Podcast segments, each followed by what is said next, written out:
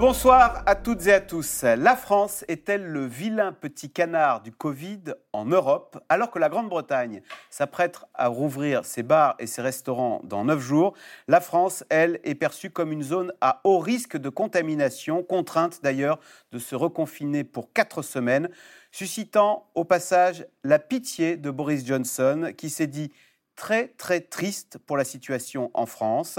Alors Allemagne, Espagne, Royaume-Uni, quelle est la situation épidémique chez nos voisins? Qui s'en sort le mieux?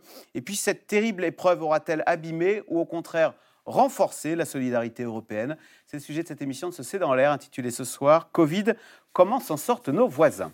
Pour répondre à vos questions, nous avons le plaisir d'accueillir Dominique Seux, vous êtes directeur délégué de la rédaction des Échos, éditorialiste à France Inter. Sophie Orange, vous êtes rédactrice en chef à RTL, en charge de la crise sanitaire. En duplex depuis Berlin, on retrouve Hélène Kohl, vous êtes correspondante en Allemagne pour Europe 1 et le journal du dimanche. Et enfin, on retrouve Jean-Dominique Giuliani. Vous êtes président de la Fondation Robert Schuman et de l'ILERI. C'est l'Institut libre d'études des relations internationales. Et vous êtes l'auteur de l'Atlas permanent de l'Union européenne aux éditions Marie B. Merci à tous les quatre de participer à cette émission euh, en direct. Hélène Cole, on commence avec vous. Alors ici en France, ben, on va on va revivre un confinement strict, enfin assez strict pour quatre semaines. Comment les Allemands euh, jugent-ils la situation en France? Est-ce qu'ils nous voient un petit peu comme des pestiférés? Je ne sais pas si j'utiliserais le terme pestiféré, on reste quand même euh, très poli entre voisins. Enfin, ce qui est évident, c'est que ça fait une semaine maintenant que la France a été euh, classée comme zone à à très haut risque, ce qui signifie que l'Allemagne contrôle aux frontières avec la France que les gens qui entrent sur le territoire allemand ont bien un test négatif réalisé dans les 48 heures. Alors ces contrôles ne sont pas systématiques, c'est-à-dire que les barrières ne sont pas fermées à la frontière comme on a pu l'avoir euh, il y a un an. Ce sont des contrôles aléatoires, mais qui concernent tout le monde, y compris les frontaliers. Mais il y a même une quarantaine qui est imposée à ceux qui viennent de France. Une quarantaine de 10 jours. Effectivement, effectivement, le test négatif, alors ça peut être un PCR ou un test, antigénique, ce test négatif de moins de 48 heures ne permet pas d'être exempté de, quarantaine. Alors il y a quand même quelques exceptions, notamment les familles divorcées, quand le papa vient voir les enfants qui sont en Allemagne par exemple. Euh, mais effectivement, une quarantaine de 10 jours qu'on peut lever au bout de 5 jours en faisant un test en Allemagne. Voilà, pour, euh, pour la petite histoire, euh, d'ailleurs, nous voulions envoyer des journalistes en Allemagne et ça a été tellement compliqué qu'on a pris des journalistes locaux. Euh, Sophie Orange, euh, alors là, on part en Angleterre. Euh, Boris Johnson, apprenant donc que nous, avions, nous allions vivre quatre semaines de confinement, a eu ces mots c'est très très triste ce qui se passe en France. Comment lisez-vous cette, euh, cette phrase? Est-ce que c'est un, euh, de l'authentique sympathie à un autre endroit ou il y a un petit coup de poignard dans le dos de la part de la perfide Albion? La réponse est dans votre question. Euh, il y a forcément un peu de sincérité et puis un peu de politique, évidemment, avec Boris Johnson. J'allais dire, c'est chacun son tour. Parce que nous-mêmes, Français, nous étions quand même très tristes de ce qui se passait aussi au Royaume-Uni en décembre avec plus de 1000 morts par jour, des gens qui faisaient quasiment la queue dans la rue pour aller à l'hôpital.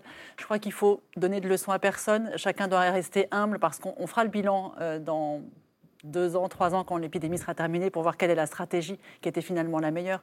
Voilà, je crois que Boris Johnson, aujourd'hui, peut fanfaronner un petit peu, parce qu'effectivement, euh, des peuples qui rouvrent, vous imaginez euh, l'envie que ça procure en France. Mais je pense qu'en décembre, janvier, il faisait un petit peu moins le malin, si vous me passez l'expression. Voilà, chacun son tour. Là, la France va vivre quatre semaines, cinq, six, peut-être difficiles alors qu'en janvier, on a pu circuler, la vie était sous couvre-feu, mais quand même on respirait un petit peu plus qu'en Angleterre. Donc faisons le bilan à la fin. On fera le bilan, mais dans neuf jours, à la une des journaux, dans dix jours, ce sera euh, des pubs en Angleterre ouverts, avec peut-être d'ailleurs Boris Johnson dans un pub euh, en terrasse en train de siroter une bière. Ça va faire mal, ça, pour la France en termes de comparaison? Ben, Le contraste, il commence dès maintenant. Hein. Vous avez, euh, sur le continent, vous avez, si j'ose l'expression, un pack sous cloche, d'une certaine manière, sur la quasi-totalité des pays, euh, des, pays du, du, vieux continent, et vous avez un Royaume-Uni qui commence à réouvrir. Cela étant, euh, la vie ne redevient pas normale au Royaume-Uni. Euh, c'est une première étape, il y en aura d'autres euh, le 12 avril, il y en a au mois de mai, il y en a au mois de juin. C'est seulement au mois de juin qu'ils recommenceront à arrêter le télétravail, par exemple. Donc c'est très échelonné.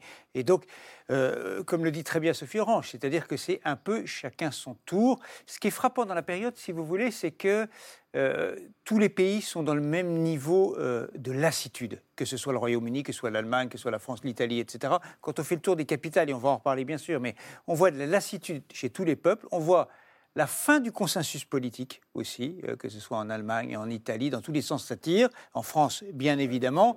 Et on voit aussi que tous les débats que nous avons, nous, sur la complexité des choses, en fait, ils se retrouvent à peu près partout quand même. Et donc, le Royaume-Uni a un petit peu d'avance, il n'y a aucun doute là-dessus. Ils ont réussi un coup. Attention, il faudra quand même voir s'ils réussissent aussi euh, la deuxième injection, parce que le débat dans les médias britanniques, il commence là-dessus. Est-ce que nous allons voir des doses? Voilà. Bon, mais y a, ils ont, disons, un mois d'avance. On verra fin juin où on en est tous. Hmm. Il n'empêche, Jean-Dominique Giuliani, euh, est-ce que les peuples ne se disent pas sur le continent qu'on a raté quelque chose quand ils voient ce qui se passe en Grande-Bretagne?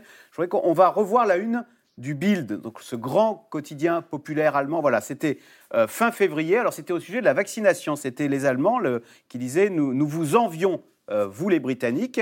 Est-ce qu'on ne va pas revoir cette une dans deux semaines quand on verra les pubs ouverts en Grande-Bretagne alors qu'ils sont fermés en Allemagne. Est-ce que le, le, le ne leur pas la même une en disant bah, finalement la vie est plus belle de l'autre côté de la Manche? Écoutez, je crois que euh, Sophie vient de le dire, depuis le début, chacun son tour, euh, envie les autres, et en réalité, euh, on ne peut pas faire le bilan de manière objective. écoutez, il y a un an, nous envions les Allemands, aujourd'hui, on voit que les écoles ont été fermées plus longtemps qu'en France. en fait, personne ne sait exactement quelles sont les mesures les plus efficaces. Et je crois qu'on devra faire le bilan de manière objective et très humble à la fin. Et même si euh, on voit quelques pubs rouverts, je ne suis pas sûr qu'il leur reste longtemps. Et je ne suis pas sûr qu'il n'y ait pas beaucoup de politique et de communication dans tout ça, après le désastre de la gestion au début euh, par, euh, par Boris Johnson. Donc, voulais, il y en a pour tout le monde. tout le monde peut être critiqué et je crois qu'il faudrait être très modéré, ce qui, bien sûr, n'est pas la spécialité du Bild. Ni de Boris Johnson. Alors, en tous les cas, la troisième vague est en train euh, de déferler sur l'Europe. Comme la France, la plupart des pays du continent ont décidé de prolonger ou de durcir les restrictions. Le seul pays où la tendance s'est nettement améliorée, eh c'est bien sûr le Royaume-Uni, grâce à une campagne de vaccination menée tambour battant. Tour d'horizon des confinements européens avec Julien Launay et Ilana Azinko. Ce jour-là, à Bruxelles, la météo donne envie de prendre l'air. Le beau temps tombe à pic, car un rassemblement est prévu dans le parc du Bois de la Cambre. Des centaines de personnes se retrouvent là sans prendre en compte les restrictions anti-Covid. La police intervient alors pour disperser la foule dans une atmosphère de plus en plus tendue. On est venu pas pour embêter la police, mais on est venu pour montrer que nous aussi on a une vie et qu'on a envie d'en profiter. Je, pense qu'on en fait trop et je pense qu'on ne fait pas assez confiance euh, aux jeunes qui sont conscients de ce problème et qui savent faire attention et qu'on nous met trop de règles qui nous privent, vraiment qui nous privent de nos libertés. L'exaspération alors que la Belgique vient de procéder à un autre tour de vis face à la progression de l'épidémie. L'accès au commerce non essentiel est désormais limité.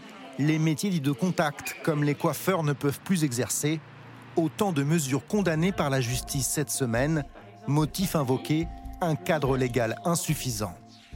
Beaucoup de gouvernements, et en tout cas le gouvernement belge, mais je pense aussi le gouvernement français, s'est mis dans une forme de posture qui était interdiction, sanction, contrôle, surveillance. Euh, je pense qu'on pourrait se mettre dans une posture de respect, confiance et solidarité par rapport aux mesures Covid. La Belgique plus sévère, elle n'est pas un cas isolé en Europe. Dans la plupart des pays, le quotidien est contraignant et même davantage depuis peu, comme en France, en Espagne et en Italie où le week-end de Pâques suscite une grande préoccupation. Tout le territoire transalpin classé en zone rouge pour l'occasion, c'est-à-dire à haut risque de contagion. De quoi dissuader les voyageurs, d'autant qu'une quarantaine de cinq jours va désormais s'appliquer. Je pense que c'est une très bonne décision que d'imposer cette quarantaine aux voyageurs en provenance des pays de l'Union européenne, car le virus ne cesse de se propager en Italie et ailleurs. Depuis la mi-mars, l'Italie est en grande partie à nouveau sous cloche. Pour son nouvel homme fort, c'est une situation complexe à gérer. Il y a quelques jours, j'ai remercié les Italiens pour leur infinie patience. Je suis conscient que les mesures d'aujourd'hui auront des conséquences sur l'éducation des enfants, sur l'économie, et aussi sur l'état psychologique de chacun d'entre nous. Sur le vieux continent, rares sont les endroits où les taux se desserrent. Seules la Finlande, la Suède, la Norvège et l'Islande font figure d'exception. Au Royaume-Uni, il y a aussi du mieux. En Angleterre, fini le stay at home, le fait de rester impérativement à la maison. Ouf de soulagement. Je pense que c'est bien et qu'on est dans un meilleur état d'esprit. Je pense que tout le monde était un peu déprimé à cause de ce confinement strict. Et maintenant, nous pouvons enfin nous retrouver. Le déconfinement doit se faire de manière progressive. Jeudi, lors d'une visite dans une entreprise de biologie, Boris Johnson a invité ses concitoyens à la prudence. J'ai peur quand vous voyez ce qui se passe en France. C'est très triste en fait. C'est très très triste car ils doivent à nouveau faire face à l'épidémie. L'expérience de l'année dernière, c'est que quand cela se produit en France et que ça empire, c'est à notre tour deux ou trois semaines plus tard. De l'autre côté de la Manche, ils sont 30 millions à avoir reçu les premières doses de vaccins, près de 60% de la population adulte, alors que c'est environ 15% au sein de l'Union européenne. Une lenteur qualifiée d'inacceptable par l'Organisation mondiale de la santé. Alors, euh, question téléspectateur, Sophie Orange. Dans quelle situation se trouve la Suède? Leur parti pris de ne pas confiner fonctionne-t-il? J'ai les chiffres. D'ailleurs, le nombre de morts en Suède de 13 000, alors qu'en Belgique, qui est confinée, on l'a vu dans le reportage, 23 000. Il y a 10 000, il y a quasiment deux fois plus de morts en Belgique, alors que ce sont deux pays euh, comparables en termes de population. Alors que le voisin finlandais, ça se passe euh, moins bien. Voilà. Enfin, je pense que le modèle suédois a été beaucoup vanté euh, l'année dernière à la même époque. après, la Suède a vu à nouveau des morts, à nouveau plus de monde à l'hôpital, et c'est sûr qu'ils ont beaucoup moins de restrictions que nous. Est-ce que d'office, les Suédois ont intégré cette règle de on se voit moins à la maison, on se voit à l'extérieur? Mais c'est clair qu'il y a des pays aujourd'hui, rares pays, parce qu'au niveau européen, euh, l'infection euh, augmente, le, virus le virus circule de plus en plus, ça c'est une certitude. Il y a des exceptions comme la Suède, mais encore une fois, faisons le bilan à la fin. Comment on le fera? On verra en fonction euh, de la croissance, en fonction du nombre de morts, en fonction du nombre de jours où les écoles ont été restées ouvertes. Voilà, plein de critères qu'il faudra peut-être déterminer pour comparer les réussites des, différents pays. Alors Hélène Kohl, puisqu'on parle des écoles, c'est vrai que Allemagne, les écoles sont toujours fermées. Donc ça, c'est vraiment euh, quelque chose dont le gouvernement français a raison de se vanter, parce que pour prendre la situation allemande, alors que la situation sur le plan sanitaire est moins dégradée chez vous, les écoles sont fermées, vous me disiez, depuis la, mi-décembre pour, euh, pour les collégiens? Oui, c'est ça. En fait, euh, l'école, normalement, l'école comme on le connaît depuis des décennies, normalement ici en Europe, des siècles même, c'est terminé pour les, pour, les, pour les petits Allemands depuis le, le 15 décembre. Alors, les écoles primaires ont repris euh, ponctuellement, ça dépend des régions, à partir du 22 février euh, en demi-classe. Euh, d'une manière extrêmement réduite. Je vous donne l'exemple de Berlin que je connais bien puisque j'habite ici. Les écoles primaires ont repris en demi-classe trois heures par jour seulement. Il n'y a pas de cantine, pas de garderie pas de sport, pas de musique, c'est juste les apprentissages euh, euh, les fondamentaux euh, pendant trois heures seulement. Et ça, ça concerne que les, enfants entre la classe de CP et la classe de 6e inclus. Tous les autres sont encore à la maison et on a appris il y a quelques jours qu'après ce week-end de Pâques, les jardins d'enfants, donc qui accueillent les enfants de 1 à 6 ans, ne rouvriront pas après ce week-end de Pâques. Ils avaient ouvert le 9 mars et donc seront donc de nouveau fermés à partir de la semaine prochaine. Mais les parents ne s'arrachent pas les cheveux en Allemagne en disant, euh, en faisant la leçon, euh, la, classe à la maison? Alors si, effectivement, il y a eu une rencontre très médiatisée euh, fin janvier entre des représentants des parents et puis des familles tirées au hasard en Allemagne qui ont parlé avec Angela Merkel pendant presque deux heures et c'était un, un, échange très fort, avec beaucoup d'émotions, beaucoup de colère, beaucoup de désespoir aussi, parce que je ne vous cache pas qu'on ne télétravaille pas normalement en devant en, parallèle faire la classe euh, à des enfants, euh, quel que soit leur âge d'ailleurs, parce qu'il faut quand même surveiller. Il y a le problème de, des infrastructures euh, numériques. Est-ce qu'on peut faire des conférences avec son travail en même temps que l'enfant suit vaguement un cours de mathématiques en ligne quand les familles disposent de suffisamment d'ordinateurs, de téléphones portables, etc. Et euh, de facto, euh, l'Allemagne a choisi de ne pas euh, de, fermer ses écoles. Ça a été l'un des leviers utilisés dès le début du mois de décembre, ponctuellement dans certains lenders, puis ensuite de manière massive. C'était un choix. Là, la question se pose de de nouveau rajouter un certain nombre de mesures. On pourrait imposer, par exemple, aux entreprises qui n'appliquent pas systématiquement le télétravail de tester leurs salariés. on pourrait mettre des couvre-feux la nuit. sur la table, on sait, sur la table de la chancelière, qu'il y a de nouveau la question d'une fermeture des écoles. Dominique, c'est l'UNESCO qui parle de catastrophe générationnelle hein, concernant la, fermeture des, classes. Et d'ailleurs, il donne ces chiffres. Et de ce point de vue, la France est un modèle. Euh, en nombre de semaines de fermeture de classe en France, 10 semaines. Allemagne, 24 semaines. Royaume-Uni, 26 semaines. États-Unis, 43 semaines. Et ce qui s'est passé, c'est qu'Emmanuel Macron a fait. Alors, oublions le terme pari, puisqu'il le recuse absolument euh, totalement, mais de dire on, va laisser le plus loin possible euh, les, classes ouvertes, et c'est vrai qu'elles le sont. Mais le résultat, c'est aussi que l'Allemagne euh, avait un confinement il y a un an qui a été euh, nettement plus léger que la France. Mais aujourd'hui, on a des confinements qui sont voisins, sauf que il a été déclenché euh, en Allemagne avec un taux d'incidence ou une évolution de l'épidémie beaucoup plus basse qu'en France. C'est-à-dire que le taux d'incidence en Allemagne, alors je, parle sous le contrôle des LELCO, mais il doit tourner autour, le seuil de déclenchement c'est autour de 200, euh, en France on tourne autour de, euh, de 400 ou 500. Donc c'est, en Ile-de-France on est à 600 et en Allemagne on est à 80. Voilà, et donc ça fait une énorme différence, et c'est vrai, donc euh, les, les, politiques publiques ne, ne sont pas les mêmes, mais c'est vrai que le résultat, c'est pour les écoles euh, une fermeture nettement euh, plus importante. Après, la question, c'est de savoir est-ce que euh, la vaccination remet les compteurs à zéro entre les pays européens du continent? Tout le monde est à peu près au même stade. Hein. c'est très, frappant d'ailleurs. Hein. la vaccination sur tous les pays du vieux continent on est quasiment au même stade, un chouïa après à chaque fois.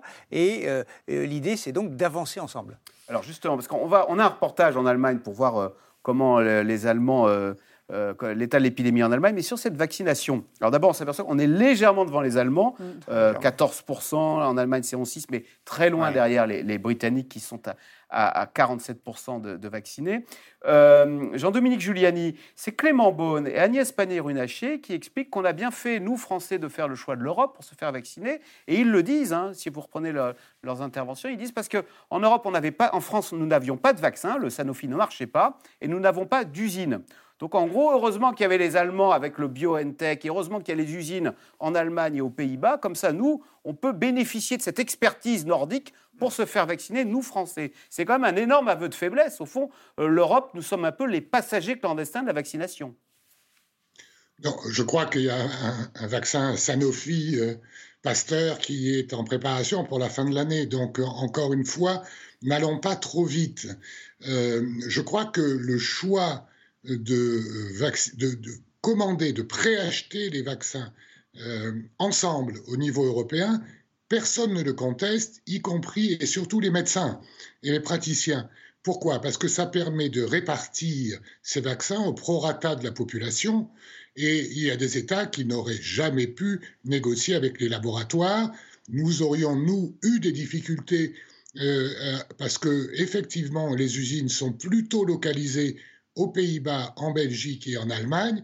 Elles ont d'ailleurs beaucoup profité au Royaume-Uni, puisque sur les 31 millions de vaccinés au Royaume-Uni, 20 millions de doses viennent du continent.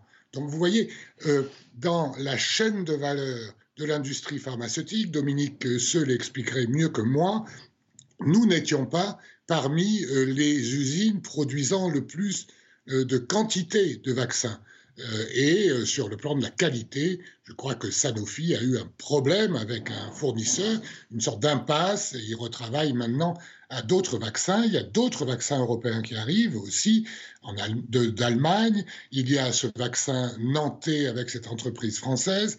Donc je pense que Thierry Breton le dit très clairement. Dans deux mois, c'est sur le continent européen qu'on produira le plus de vaccins. Et le fait d'avoir choisi la clé de répartition entre nous permet à tout le monde d'avoir à peu près, comme vous l'avez constaté, la même, le même taux de vaccination, en espérant, comme le dit Dominique Seux, que ça suffise euh, pour euh, euh, immuniser la population et qu'on n'ait pas besoin de continuer cette, ce confinement dont vous avez bien noté dans votre reportage que l'acceptabilité partout en Europe euh, recule très rapidement parce qu'on n'a pas l'habitude d'avoir des contraintes de cette nature. Sophie Orange On peut dire qu'en France, la semaine prochaine, le 7 avril, Récif Farm, euh, dans l'ouest de la France, va mettre en flacon euh, ah, pour pas dire produire. Voilà, le, sérum Pfizer euh, BioNTech, ce sera le tour de Sanofi a priori au mois de juillet. En, fait, en Europe, on est passé euh, d'environ une petite vingtaine de sites de production à plus d'une cinquantaine de sites de production. Donc très clairement, là, l'Europe, dans les semaines qui viennent, va considérablement augmenter le nombre de, doses qui seront fabriquées sur le sol européen. Ce sera 1 milliard 2, 1 milliard 3. voilà, donc on ne va pas rattraper forcément l'Inde tout de suite. Mais l'Europe s'est mise en marche, en, en ordre de marche, peut-être un peu trop tard, euh, on le dira, on verra à la fin de l'histoire. C'est surtout la, la France, en fait, qui est incapable de produire le moindre vaccin. Le pays de Pasteur, en fait, le ah. roi était nu, le roi français. Euh. Le roi s'est retrouvé nu, parce que voilà, Sanofi est parti sur une piste qui s'est révélée non fructueuse. On verra à la fin de l'année si, euh, effectivement, ces recherches, là, on est en phase 2, si on arrive à faire une phase 3 efficace et puis après le mettre sur le marché. Mais très clairement, là, ce qui va alimenter la campagne de vaccination en France dans les semaines qui viennent, c'est Pfizer. Puisqu'AstraZeneca n'arrive toujours pas à tenir ses engagements. On a des semaines à 1,5 million de livraisons, les semaines d'après à 130 000. Oui, donc c'est pas avec ça qu'on fait une politique vaccinale, alors que Pfizer va livrer en avril 2 millions de doses par semaine. Donc vraiment, Pfizer va être au cœur de la campagne de vaccination en France. Dominique Seux? Non, mais effectivement, euh, il y a trois pays qui fabriquent des vaccins aujourd'hui. Alors, on, je, je, ne parle pas ni de la Chine ni de la Russie là, mais pour le continent européen, vous avez un Américain, Pfizer avec un Allemand BioNTech, et vous avez AstraZeneca qui est l'université d'Oxford, plus, euh, plus, plus, plus un anglo-suédois. C'est vrai qu'il a changé de nom. retrouve. Alors, il a changé de nom. Il a changé de nom parce qu'il trouvait qu'AstraZeneca, il y avait une mauvaise on, campagne de presse. Euh. Alors, il s'appelle maintenant Vax, Vaxzevria, c'est un nom imprononçable, mais comme ça, bon, on va continuer de dire le vaccin AstraZeneca. je pense qu'il faut dire les choses assez clairement. C'est un échec européen mais qui va être rattrapé. C'est un échec. Alors on peut donner une explication, Moi, on peut tenter quelque chose. J'ai envie de dire que les Européens continentaux, nous sommes des spécialistes des procédés. Nous avons des droits écrits, nous avons des Les anglo-saxons, c'est la jurisprudence, c'est la common law, c'est en anglais on dirait l'outcome, c'est le résultat qui compte euh, d'abord. Et d'une certaine manière, c'est un peu caricatural, Axel de Tarlet, mais d'une certaine manière, on peut dire qu'il y a un peu une division, euh, j'allais dire presque mentale entre les pays. Une fois qu'on a dit ça, et avec... les résultats français, je pense, ça va aller assez vite. C'est-à-dire que euh, le 10 millions, qui est euh, l'objectif officiel le 15 avril, il va être atteint vendredi prochain. On l'aura largement. Il sera Grâce au Jensen Johnson, au, Pfizer. Pfizer. Dominique, vous venez de le dire, l'Europe a échoué. Mais est-ce que ça ne peut pas avoir des conséquences politiques là où la nation britannique a réussi euh, l'année prochaine, euh, Emmanuel Macron se présentera devant les Français en disant Je suis le candidat de l'Europe. Et, et, il y a forte chance que ce soit en face Marine Le Pen, qui sera la candidate de la nation. Et en ce moment, c'est euh, Brexit 1. Union européenne, zéro. Absolument, c'est Brexit 1, Union européenne, zéro. Vous avez tout à fait raison. Et Marine Le Pen et tous ses lieutenants le martèlent sur tous les plateaux, dans tous les médias, etc. La question, c'est où en sera-t-on le 15 juillet? Fin juin, il est tout à fait possible que le, euh, que le retard soit rattrapé à ce moment-là. Et moi, je plutôt tendance à prendre ce pari. Quand on voit les, calendriers de livraison, je pense que, si vous savez, si au mois de septembre, euh, tout le monde en est à peu près au même plan, euh, que ce soit le Royaume-Uni et l'ensemble des pays de l'Union européenne, parce que, évidemment, pour les grands pays, et surtout la France, il y a une humiliation, c'est clair. Mais est-ce que c'est c'est de la grandeur ou de la naïveté de se dire, eh bien, il est normal que les Roumains, les Bulgares, les Croates en aient autant que les Allemands proportionnellement à leur population. Le projet européen, c'est ça. Jean-Dominique Giuliani le disait très bien. Solidarité, tout le monde en même temps. Alors évidemment, Marine Le Pen et euh, euh, le, Rassemblement national vont dire attendez, nous on préfère vacciner les Français plutôt que euh, d'autres pays. Mais au total, comme on voit que le virus circule absolument partout, il vaut mieux que tout le monde soit vacciné. On n'a pas parlé d'un pays, c'est Israël aussi qui a réussi sa campagne de vaccination. Euh, donc voilà, avec des prix euh, très importants, euh, peut-être deux, trois fois, quatre fois supérieurs au prix négocié par les Européens. Donc c'est allé très très vite. Aujourd'hui, ils ont une énorme couverture vaccinale. Jean-Dominique Giuliani, pourquoi refuse-t-on le vaccin russe? C'est parce que Vladimir Poutine, c'est pas bien? Non, c'est parce qu'on n'a pas encore l'assurance qu'il est aussi sûr que les autres. en réalité, je voudrais rajouter deux éléments à ce qui vient d'être dit. Euh, d'abord, euh, les vaccins en Israël, ils ont été produits sur le continent européen, à 100%. Deuxièmement, euh, Dominique Seux a raison de dire ce qu'il dit, mais je crois qu'il y a un problème. il ne faut pas dire l'Europe a échoué. Ce sont les Européens, comme il le dit très justement, car pour arriver à avoir des vaccins, il faut avoir des gens qui financent, qui financent des recherches, souvent à perte, Et ça, c'est pas dans notre culture. Nous, on refuse, on a euh, des, effectivement des codes et on refuse de perdre de l'argent dans des recherches, de, de parier sur euh, l'ARN messager ou des choses comme ça. Et donc, euh, souvenez-vous, Donald Trump avait convoqué, invité à la Maison-Blanche le patron de CureVac, une entreprise allemande, et lui avait dit j'achète tout, y compris la société, etc. J'achète votre vaccin, mettez votre prix. Et il est, le patron de cette entreprise était retourné en Allemagne, son conseil d'administration l'a débarqué et la Commission européenne a donné à CureVac 80 millions d'euros immédiatement pour garder les vaccins. Nous allons les avoir, les CureVac, nous allons les avoir bientôt en France. Ce sont des vaccins. Bon, donc si vous voulez, ce sont les Européens qui n'ont pas ce goût du risque, ce goût de financer des recherches, de, de prendre le risque de rater et là, on, eh ben, on le paye. Et euh, quand on parle du principe de précaution, quand on parle de l'écocide, etc., tout ça, ça rajoute à euh, des lourdeurs euh, à notre industrie. Et l'industrie pharmaceutique le paye comptant aujourd'hui en France. Hélène Kohl, est-ce que les Allemands ne se disent pas, au fond, si on y était allé seul plutôt que d'y aller en européen, nous aurions été mieux lotis parce que BioNTech, c'est une entreprise allemande. CureVac, dont on vient de parler, c'est une entreprise allemande. Il y a des usines en Allemagne. Euh, et sous question, si oui, est-ce que tout ça n'alimente pas un petit sentiment que finalement cette Europe, euh, elle, nous, elle, nous pèse plus qu'elle nous apporte? Je pense que vous ne trouverez aucun dirigeant allemand qui vous le dira comme ça. C'est clair et net. C'est un discours qui est intenable ici, alors que la plupart euh, des partis politiques, à l'exception du parti d'extrême droite, revendiquent une tradition, une appartenance à cette, culture européenne et cette, appartenance à cette identité européenne et l'idée de jouer en commun. Il est évident qu'on a eu ce genre de discours, notamment dans le Bild Zeitung. Alors, le Bild Zeitung était un tabloïd très populaire qui souffle le chaud et le froid, pas toujours de manière très fondée d'ailleurs. Ils aiment bien faire du buzz, faire des gros titres. il y a eu effectivement des discussions sur mais c'est notre vaccin et regardez les Anglais, ils sont en train de réussir leur pari avec notre vaccin allemand et nous, nous n'en avons pas. Nous n'avons pas ce fameux vaccin allemand. Alors, ça a été le cas essentiellement en janvier-février. Aujourd'hui, on sait qu'il y a des doses en Allemagne. Elles sont là. Le problème, c'est plus comment accéder à ces doses.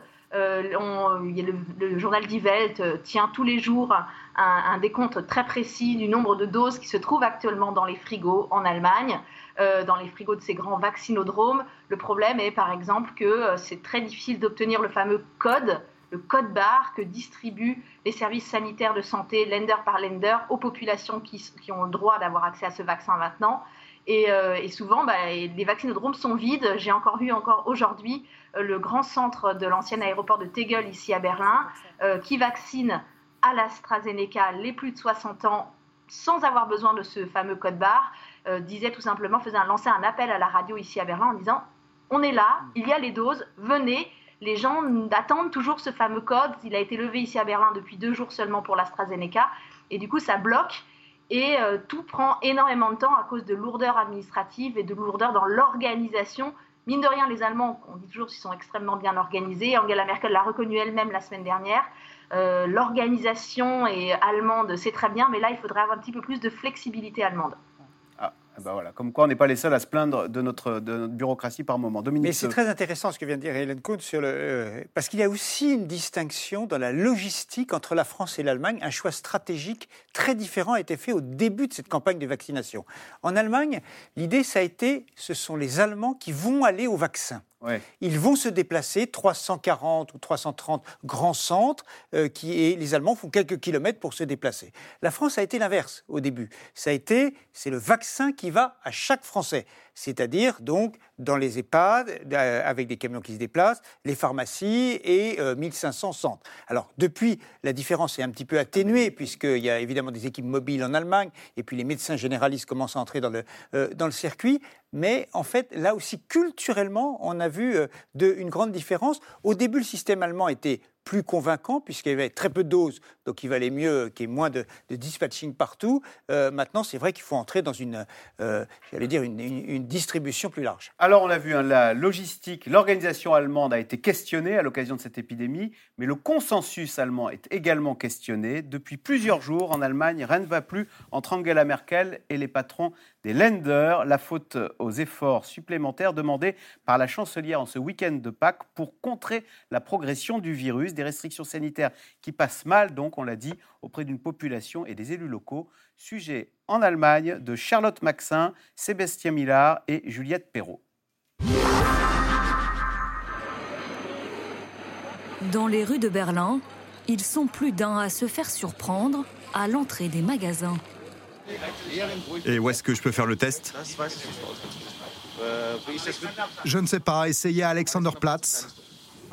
Combien ça coûte Pour les Berlinois, c'est gratuit. Et c'est valable combien de temps 24 heures.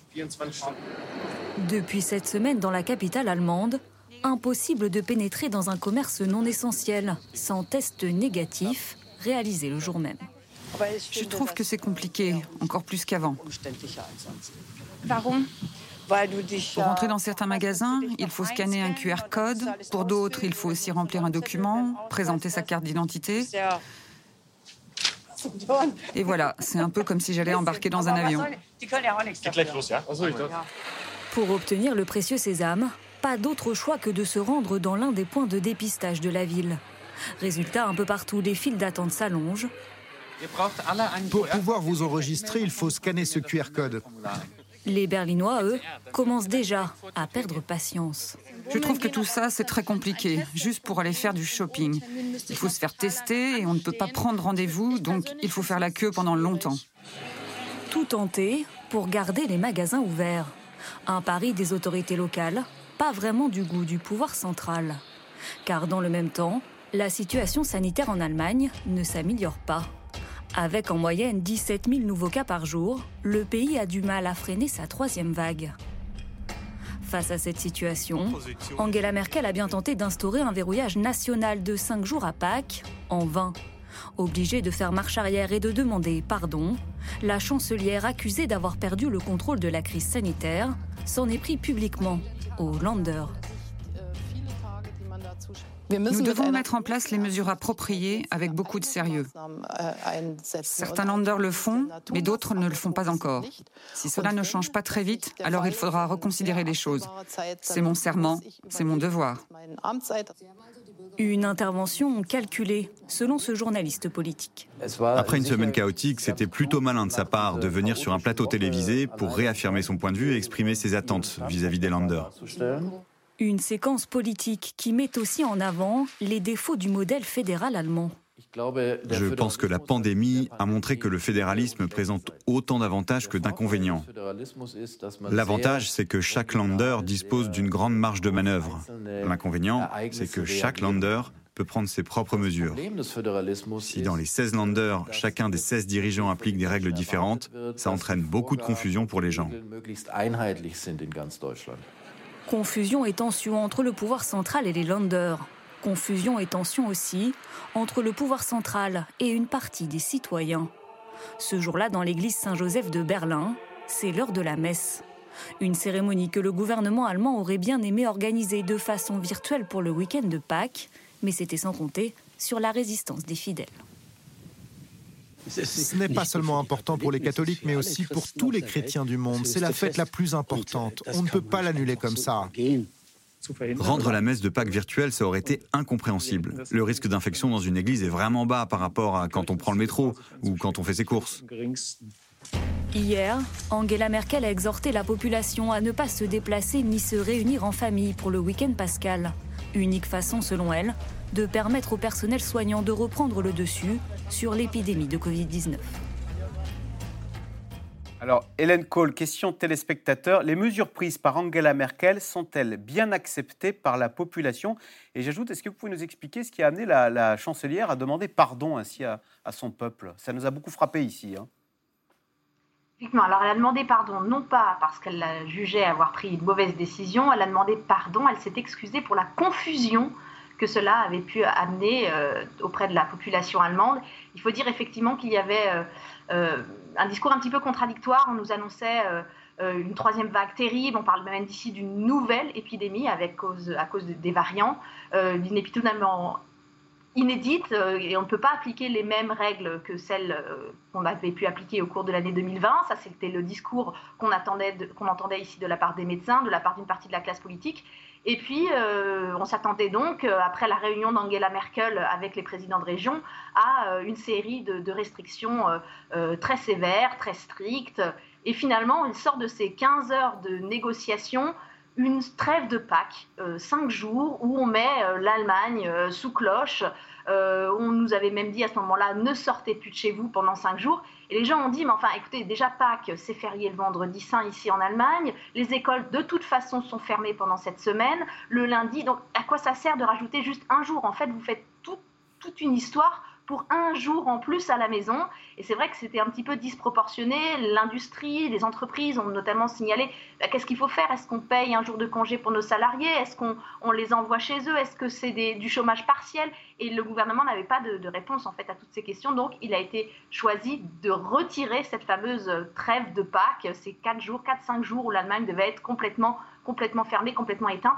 Et c'est pour ça qu'Angela Merkel a présenté, a présenté ses excuses. Après, la situation sanitaire ici en Allemagne, elle est nettement meilleure qu'en France, si on ose la comparaison. Euh, aujourd'hui, l'incidence est effectivement beaucoup plus basse. C'est le fruit de, semaines et de mois d'efforts. Euh, L'Allemagne euh, décide de, serrer la vis dès qu'on dépasse une incidence à 100 lycées sur, sur 7 jours. Et c'est ce qui énerve Mais pourquoi? Pourquoi Parce que les hôpitaux ne sont pas pleins en Allemagne, l'incidence est faible. Pourquoi euh, se serrer la vis ainsi et ne pas tolérer de vivre un peu plus avec le virus comme nous, nous l'avons accepté en France, en, laissant les écoles ouvertes notamment? Alors ça, c'était le pari qu'avait fait la chancelière, enfin qu'avaient fait les, Allemands, donc les, patrons de région et la chancelière au mois d'octobre-novembre. Euh, finalement, on s'en sort pas si mal, vivons avec le, virus, on laisse ouvert, on permet des regroupements ici ou là, et finalement, au bout du compte, ça remonte dans tous les cas. C'est-à-dire que ce pari de finalement ça peut le faire, voyons un peu, on s'en porte pas si mal, finalement, dans tous les cas de figure, l'incidence explose et c'est ce qui s'est passé au mois de novembre. Clairement, la deuxième vague allemande, elle est due au fait que la réponse a trop tardé. Et cette fois-ci, l'Allemagne a décidé de ne pas rouvrir fin février, début mars, alors qu'on était quasiment à une incidence à 50 dans tout le pays, peut-être certains endroits localement on était à 35. Angela Merkel a vraiment appuyé sur la pédale du frein à fond. Les patrons de région, eux, ont préféré ouvrir ponctuellement. Et c'est au moment où l'Allemagne a recommencé à ouvrir très légèrement, en autorisant ici ou là les magasins, en remettant, ça c'était très dur à admettre pour les familles, mais effectivement remettre les enfants un tout petit peu à l'école, à faire repartir l'épidémie, avec notamment ce variant euh, B117 qui circule énormément chez les plus jeunes. Ce variant anglais. Jean-Dominique Giuliani, on avait beaucoup vanté l'an dernier le système allemand. On disait, bah voilà, quand on prend des décisions près du terrain, ça se passe très bien. Et regardez l'Allemagne, d'ailleurs, il n'y a, pas de coronavirus. On, Hélène Kohl vient de nous expliquer que maintenant, il y avait des bisbilles entre la chancelière allemande et les Länder. Finalement, on s'aperçoit que, en fait, cette épidémie, elle, elle permet de comparer nos systèmes politiques et euh, finalement entre une monarchie présidentielle ainsi que la nomme Jean-Luc Mélenchon et euh, euh, le système très fédéraliste des lenders allemands, on s'aperçoit qu'il y a c'est difficile de se faire une idée sur le système le plus efficace pour, pour combattre ce genre d'épreuve qui nous est imposée. Oui, absolument, mais le système allemand, il résulte de l'histoire chaque fois que l'Allemagne, dans son histoire, a eu un gouvernement unifié, fort, ça a été un désastre. Avant la Première Guerre mondiale, euh, le Premier Reich et bien évidemment le euh, Troisième Reich. Donc euh, le système fédéral, il est fait pour casser la verticalité et l'unité du pouvoir. C'est fait pour cela, et les Allemands y sont très attachés parce que c'est la garantie euh, de leur liberté. nous, chaque fois qu'on parle des, moments sombres de l'histoire allemande, on pense à nous. Mais si on pense aux Allemands, c'est aussi des cauchemars épouvantables. Et donc, euh, euh, aujourd'hui, s'il fallait gérer, comme en France, la lutte contre le Covid, à ce moment-là, vous verriez immédiatement des réactions qui seraient... c'est inacceptable pour l'Allemagne d'être centralisée, car ça fait appel au plus mauvais moment de son histoire. Dominique Seux? Oui, alors dans, les, difficultés ou le conflit qu'il y a entre la chancellerie et, les régions, il y a quand même aussi la perspective de la campagne électorale qui arrive. Et chacun joue naturellement aussi euh, ses cartes. On sait que par exemple Zöder, euh, qui est un des postulants, euh, lui c'est un peu le, père Fouettard en ce moment, il veut, il, veut, il veut refermer les choses. Vous avez Armin Lachette qui lui dit bah, il faut peut-être ouvrir un peu plus. les élections voilà. pour le nouveau chancelier en septembre prochain. Qui va arriver, voilà, et évidemment Angela Merkel. Alors, à chaque fois qu'Angela Merkel est en difficulté, on dit ça euh, ternit son bilan, c'est la fin, elle est là depuis je ne sais pas combien temps, 15 ans, 16 ans, euh, et on dit elle va mal finir. Bon, elle est toujours là quand même, euh, elle aura un mandat absolument incroyable et exceptionnel, mais évidemment, tous les successeurs potentiels sont en train de chercher un espace pour exister.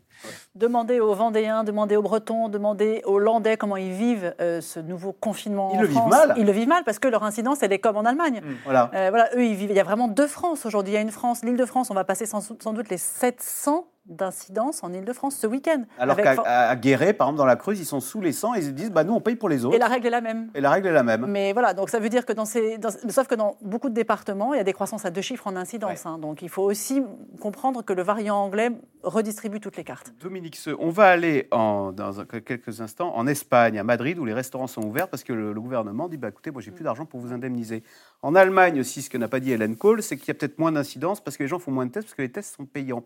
Est-ce que l'une des spécificités françaises euh, dans cette gestion de l'épidémie, c'est que chez nous, le quoi qu'il en coûte est débridé et on a l'impression qu'on y va, on y va, on y va, là où nos voisins sont, font plus attention quand même. Alors, il faudrait euh, une précision d'Hélène Je crois que tous les tests ne sont pas payants. Hein. Dans certains cas, ils sont, euh, euh, ils, sont accessibles gratuitement. Mais vous avez raison, il y a des tests payants. La France se caractérise par un volume de tests absolument impressionnant et surtout une distribution sur le territoire qui est effectivement, vous le disiez tout à l'heure, quasiment, enfin, au coin de la rue. On peut faire un, un test au coin de la rue et gratuitement. Alors, on dit n'a pas besoin de test d'autotest parce qu'il y a des tests euh, PCR partout. Alors, c'est un sujet, effectivement, qui a beaucoup agité ces dernières heures, ces derniers jours. C'est en train à de la se fois, préciser. Euh, les médias, euh, le gouvernement, on sent que entre les différents ministères, il y a quand même pas mal de, de bisbilles. Olivier Véran donc, a annoncé hier soir que les autotests seraient en vente dans les pharmacies. Le 12 avril. Le 12 avril, donc ça va arriver assez rapidement, mais on sent bien quand même que quelqu'un dans l'État lui a tordu le bras parce que deux jours auparavant. Alors pourquoi ne voulait-il pas les autoriser Pour trois raisons.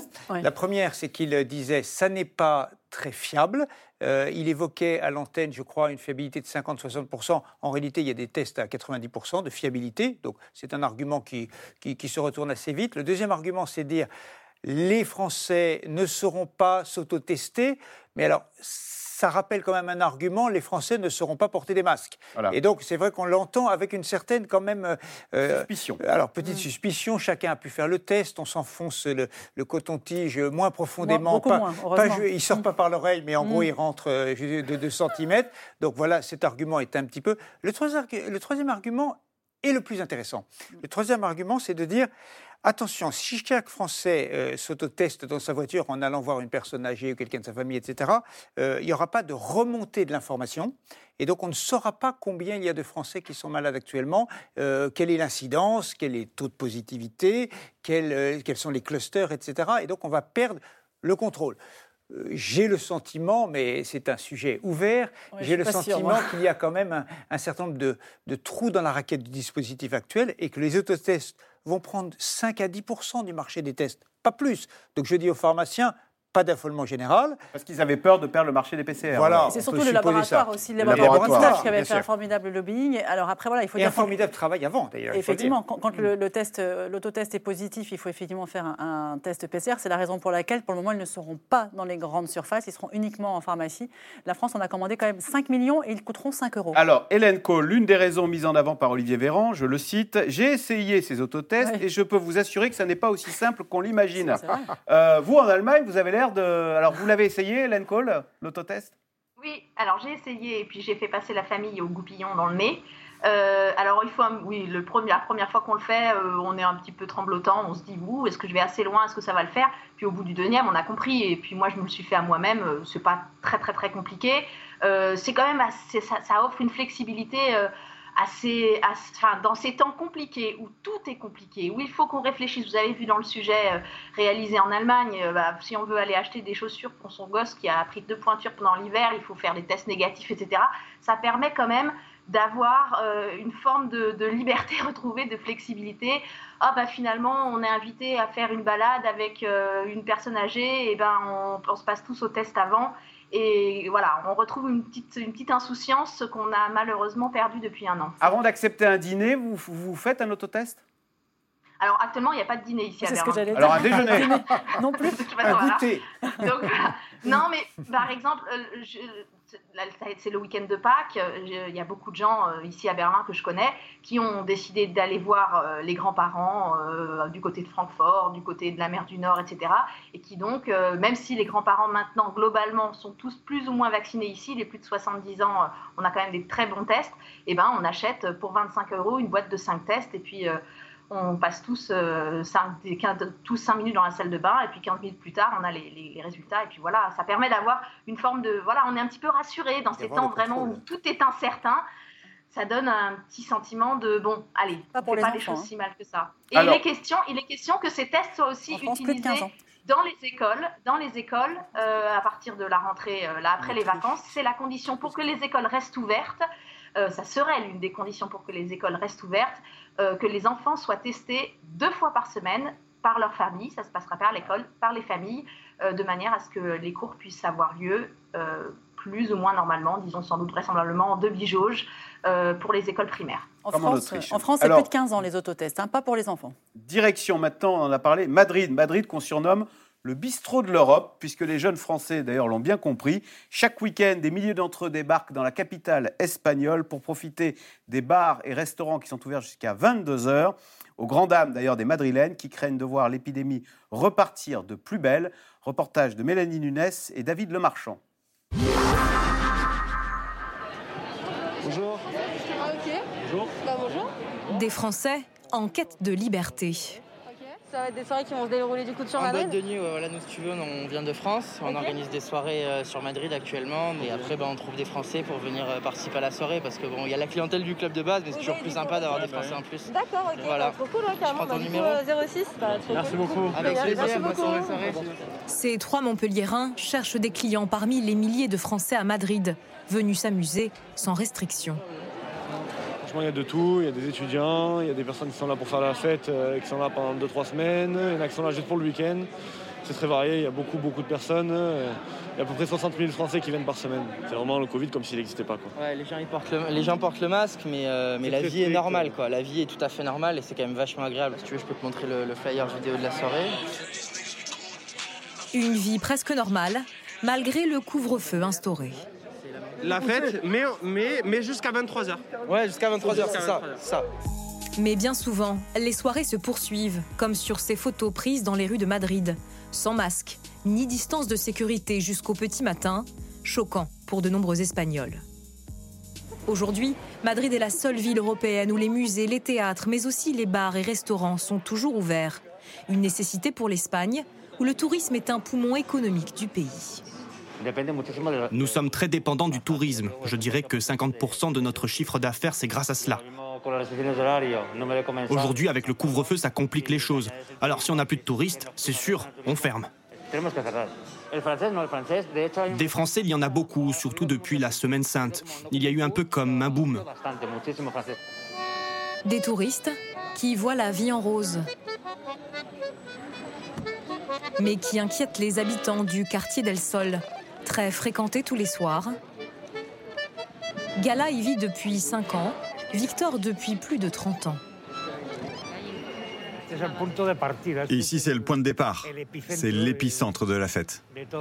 Le problème, c'est que personne ne respecte les règles. Ici, quatre personnes peuvent s'asseoir, mais généralement, six autres boivent à côté.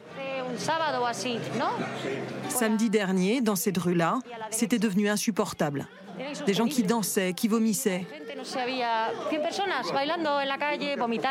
Ces derniers jours, 400 fêtes clandestines ont été référencées.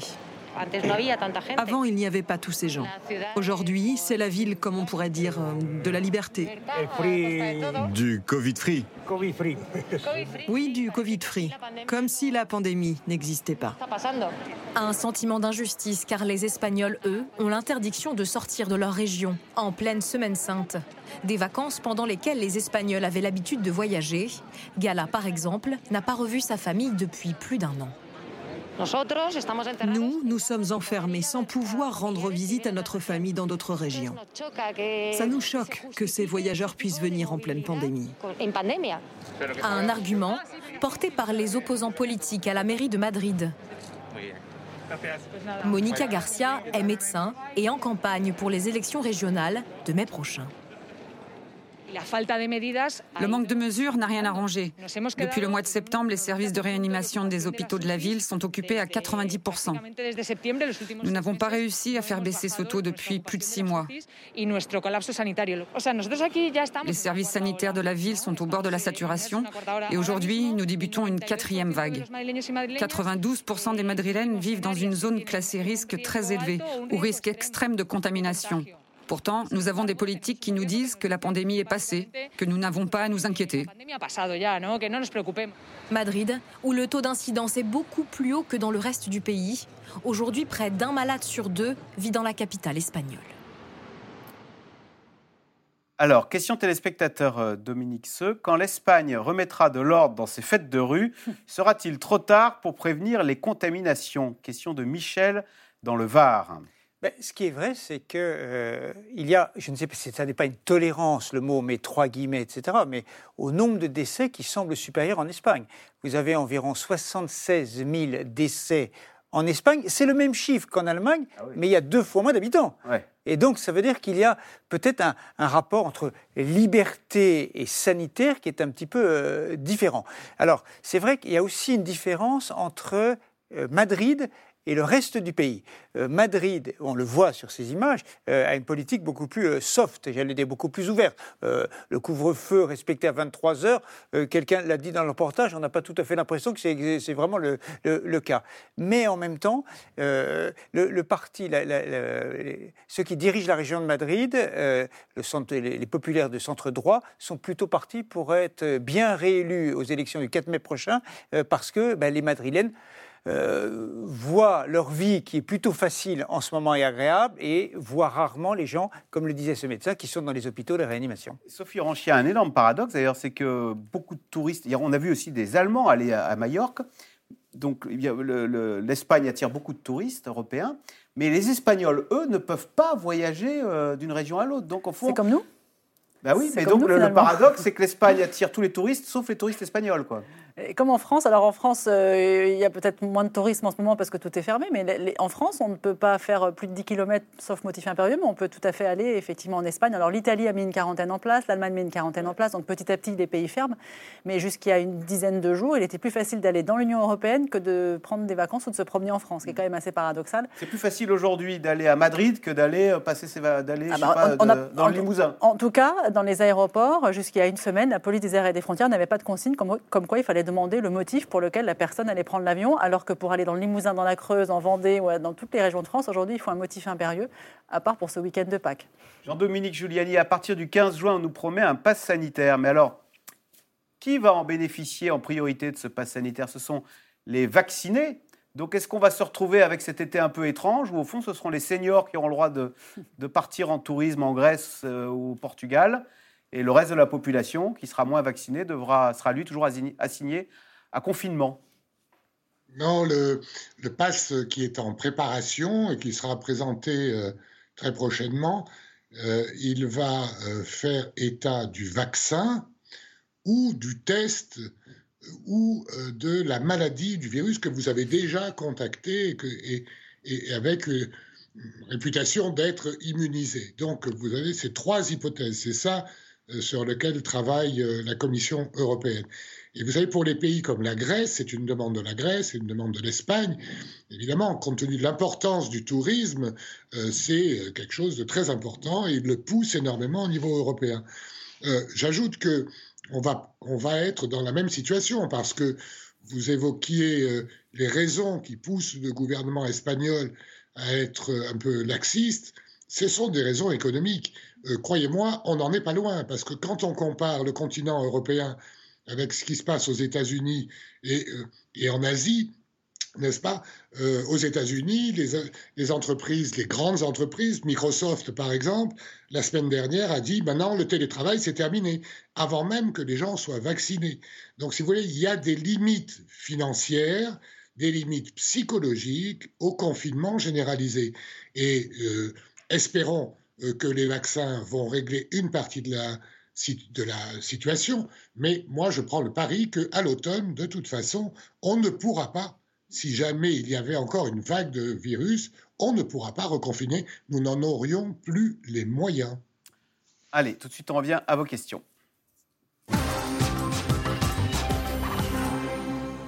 Madrid sacrifie-t-elle la prudence et la sécurité au profit de son maintien économique Sophie Orange? C'est vrai que l'Espagne a rouvert assez vite parce qu'elle n'avait plus les moyens de rester fermée. La France a choisi, quoi qu'il en coûte, euh, de, soutenir les entreprises, les commerces euh, dits non essentiels. Euh, pour le moment, ça tient, jusqu'où ça pourra tenir. Mais clairement, là, c'était un choix économique de l'Espagne de lâcher un, petit peu la bride, c'est clair. L'Espagne est le pays qui a connu la plus grosse récession en 2020. Euh, dans l'Union européenne, en tout cas dans les pays de la zone euro. Et donc évidemment, ils sont dans une situation un peu compliquée et ils font des arbitrages un peu différents aujourd'hui. Les EHPAD prévoient-ils bientôt un assouplissement de leurs mesures de sécurité, étant donné que la plupart des résidents sont vaccinés? Question de Simone dans la Nièvre. Alors, très grande question. La Haute Autorité de Santé réfléchit à cette question-là, pas seulement pour euh, les EHPAD, hein. par exemple dans, une famille euh, ou entre amis euh, seniors, comme vous disiez tout à l'heure, qui sont vaccinés. Est-ce qu'on peut se retrouver à 4 sans masque à partir du moment où on est tous les quatre vaccinés?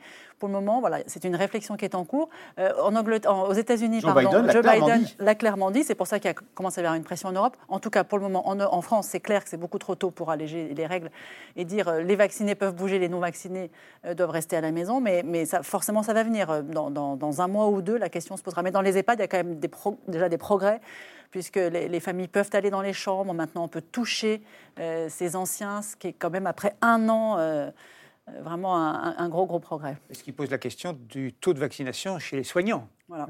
93% euh, de vaccinés dans les EHPAD, en tout cas, pour les anciens. Jean-Dominique Giuliani, nos voisins européens ont-ils objectivement mieux géré la crise que nous? Question de NASA en Haute-Seine.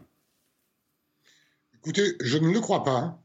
Euh, je ne le crois pas. Je vois par exemple en Slovaquie, euh, vous ne pouvez pas sortir de chez vous et dans la rue sans un test. dans d'autres euh, pays, la Slovénie ou l'Italie aujourd'hui, la situation n'est pas meilleure sur le plan des résultats et elle est pire sur le plan des libertés. Donc, euh, ce qu'on peut regretter, c'est cette floraison euh, de situations diverses dues au fait qu'il n'y a pas d'Europe de la santé. S'il y a deux ans, on avait suggéré qu'il fallait se mettre d'accord sur euh, les réserves stratégiques de vaccins, sur euh, les limitations de circulation, tout le monde nous aurait ri au nez. Aujourd'hui, on s'aperçoit que quand même ça nous manque, parce que le continent européen, c'est le plus petit des continents, 4 millions de kilomètres carrés. La Russie, c'est 17 millions, les États-Unis, c'est 9 millions, la Chine, 8 millions. Donc nous sommes très nombreux sur un petit espace. Et donc, si nous ne travaillons pas ensemble dans la même direction, ce qui petit à petit se fait, mais quand même dans la douleur, et c'est quand même un gros bazar, eh bien, en réalité, on ne sait pas qui fait le mieux et qui fait le moins bien. On le saura, comme on l'a dit tout à l'heure, à la fin. Dominique, est-ce par idéologie que la France ne veut pas du vaccin russe? Sputnik V quand euh, l'Agence européenne des médicaments, et si l'Agence européenne des médicaments dit OK, ce vaccin est nickel, il fonctionne, euh, la France en aura euh, via l'Europe comme les autres. L'Union européenne n'est pas contre, mais la France, enfin le gouvernement français et l'Union européenne ont un petit doute sur la capacité de la Russie à fabriquer beaucoup de ces vaccins, parce que le taux de vaccination en Russie est assez faible. Il est même bien plus faible dans l'Union européenne. Donc, on sent bien que c'est un vaccin qui est surtout géopolitique. Et euh, il est intéressant d'ailleurs de voir qu'en France, Jean-Luc Mélenchon et Marine Le Pen ont le même discours sur euh, le vaccin russe qu'il faudrait, vers lequel il faudrait se précipiter.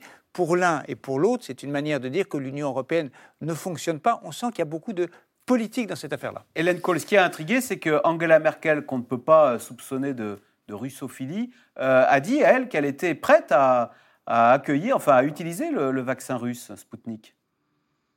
À condition qu'il soit, comme vient de le rappeler Dominique Seux, à condition que ce vaccin soit euh, validé et homologué par l'Agence européenne du médicament et qu'il soit également fabriqué en Europe. Ça, c'était les conditions posées par Angela Merkel au mois de janvier. Ensuite, euh, le ministre, de la Santé, le ministre fédéral de la Santé ici s'est exprimé également sur la question en disant, voilà, à l'heure actuelle, tous les moyens sont bons pour sortir de cette épidémie et euh, nous prendrons tous les vaccins euh, qui existent à partir du moment où ils sont homologués. Emmanuel Macron va-t-il s'exprimer plus régulièrement auprès des Français désormais? Point d'interrogation. Il a été très absent ces derniers mois. Question de Monique dans la Drôme. C'était sa septième intervention hein, depuis le début de l'épidémie. Et il n'était pas intervenu depuis, euh, depuis l'automne, effectivement. il nous a annoncé une prochaine intervention. Mm sans donner la date. Et le thème de sa prochaine intervention ce serait, euh, si on l'a bien entendu, euh, voici le calendrier de sortie euh, de, d'allègement de, toutes les restrictions. on a cru comprendre que c'était la mi-mai quand même, le début Oui, mais il y a eu un petit débat dans son entourage, et je crois qu'il a duré assez tard, enfin en tout cas jusqu'à quelques peu de temps avant l'intervention, qui était de savoir est-ce qu'il donne simplement ce rendez-vous de la mi-mai ou est-ce qu'il en dit un petit peu plus sur euh, mi-mai, il se passe ceci, le 20 mai, le 1er juin, voire le 21 juin, jour de la fête de la musique, pour dire ah. ça y est, allez-y, soulevons le couvert. Donc nous attendons une intervention. Je pense que c'est très compliqué politiquement parce que quand vous donnez un rendez-vous mi-mai, 21 juin, euh, évidemment, tout le monde vous regarde de très très près. Si ça marche, jackpot. Si ça ne marche pas, c'est très compliqué. Il était question d'un calendrier assez mm. précis de, réouverture avec des dates euh, cliquées comme le 21 juin. Le seul calendrier qu'on ait eu mercredi soir, c'est le calendrier de la vaccination en fonction des âges. Et, sur le calendrier, rappelez-vous, Emmanuel Macron, euh, la dernière fois, il avait parlé de réouverture mi-avril. Vous voyez, on en est mi-avril. Hein. Donc, c'est dangereux de euh, s'engager sur des Je pense que c'est quand même très dangereux. C'est un pari assez risqué qu'il a pris là en ouvrant une porte à partir de la mi-mai. Hélène Kohl, Angela Merkel a-t-elle accru son poids politique avec la pandémie ou ses adversaires en ont-ils profité? La question, c'est de savoir qui sont les adversaires d'Angela Merkel. Euh, clairement, la chancelière euh, a personnellement, je dirais, euh, plutôt bien géré cette crise. Ça reste encore et toujours après près de 16 ans au pouvoir la personnalité politique préférée des Allemands. La vraie question, c'est est-ce que son, par sa famille politique a bien géré cette crise? Et là, c'est extrêmement intéressant de voir qu'on assiste à une débâcle de la CDU et de la CSU, donc les conservateurs allemands, les deux grands partis conservateurs allemands, la famille de la chancelière, qui dégringole dans les sondages, qui ont perdu quasiment 10 points en quelques mois, il y a plusieurs raisons à cela. D'abord, euh, l'échec de l'organisation euh, de la gestion sanitaire, échec euh, de l'organisation notamment de la vaccination, mais également échec des indemnisations pour les commerces, les restaurants qui sont fermés. Et à chaque fois qu'on regarde là où ça coince dans la gestion de cette crise, on retrouve finalement aux manettes un ministre CDU. Ce ne sont pas les ministres SPD qui ratent dans la gestion de cette crise, ce sont vraiment euh, les ministres de la chancelière, du parti de la chancelière. Ce sont eux aussi qui ont été mêlés, et ça, ça fait extrêmement mal dans une Allemagne euh, qui sort de 16 ans de Merkel sans jamais aucun scandale politique et financier autour de la personne de la chancelière. on a ici euh, plusieurs députés, CDU, CSU, euh, ça se compte maintenant sur les doigts de la main, qui ont dû démissionner ces dernières semaines parce qu'ils ont été mêlés à des affaires de corruption. Ils se sont enrichis en organisant des achats de masques au tout début de l'épidémie. Donc ce parti, c'est le parti des magouilles, titrait le Spiegel il y a quelque temps. La CDU dit toujours, nous sommes le parti de la compétence, nous sommes votés pour nous parce que nous sommes le parti nickel, propre de la chancelière et nous sommes le parti de la compétence. Ces deux arguments se sont fracassés contre le mur des réalités de cette deuxième vague de l'épidémie ici en Allemagne. Résultat aujourd'hui, on est à six mois des élections. Bien malin qui pourra dire qui succédera à Angela Merkel au mois de septembre. Dominique, le dialogue entre l'Europe et Joe Biden a-t-il évolué concernant les vaccins? Parce que jusqu'à présent, les États-Unis, les vaccins produits aux États-Unis sont réservés aux Américains. D'ailleurs, ils ont des AstraZeneca qu'ils n'utilisent pas. Ils auraient une trentaine de millions de doses non utilisées, fabriquées sur place, puisque AstraZeneca a, des usines, a une usine ou deux usines là-bas. Euh, et je crois que lors du dernier Conseil européen, vous savez, il y a eu une visioconférence entre Joe Biden, ça faisait longtemps que ça n'était pas arrivé, et les dirigeants des, des, 27. Ce sujet a-t-il été à l'ordre du jour? Et euh, les Européens, alors c'est un peu de l'intendance, peut-être qu'on n'en parle pas dans ce genre de lieu, c'est peut-être un peu trop solennel et, et convenu, en tout cas, ce que je note, c'est que depuis ce Conseil européen, qui est maintenant une bonne semaine, on n'a pas eu de nouvelles de ce côté-là, et nous n'avons pas vu arriver des avions euh, marqués euh, United States avec des doses, euh, d'AstraZeneca. Alors que nous, nous exportons aux États-Unis des doses de vaccins. Alors, en fait, vous savez, c'est 77 millions dans, dans 33 pays, a dit Ursula von der Leyen. Oui, alors il y en a. Je ne sais pas s'il y en a vers les États-Unis. sans doute. En fait, vous savez, les, les, flux industriels vont dans tous les sens parce que dans un vaccin ARN par exemple, il y a euh, de l'ordre de, je crois, 230 euh, composants. Ah Alors vous imaginez les circuits de distribution, vous avez des sous-traitants, des fournisseurs à peu près partout, et donc euh, ça, se croise toutes les routes commerciales. Sophie Orange, je suis vaccinée. Pourquoi ne puis-je pas circuler normalement? Où est la logique? Question de Jacques en Seine-Saint-Denis. Parce qu'avant de pouvoir circuler normalement quand on est vacciné, il faudra qu'on puisse répondre à cette question. Est-ce que quand je suis vacciné, je peux attraper le virus, transmettre le virus?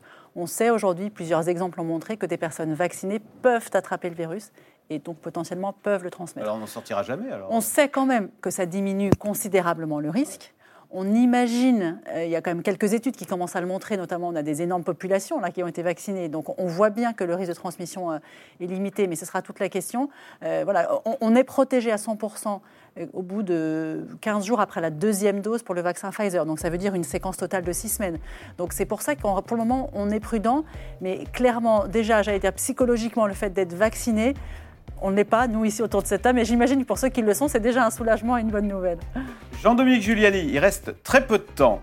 Question pourquoi le Royaume-Uni est-il aussi bien approvisionné en doses de vaccins? Y a-t-il un lien avec sa sortie de l'Union européenne?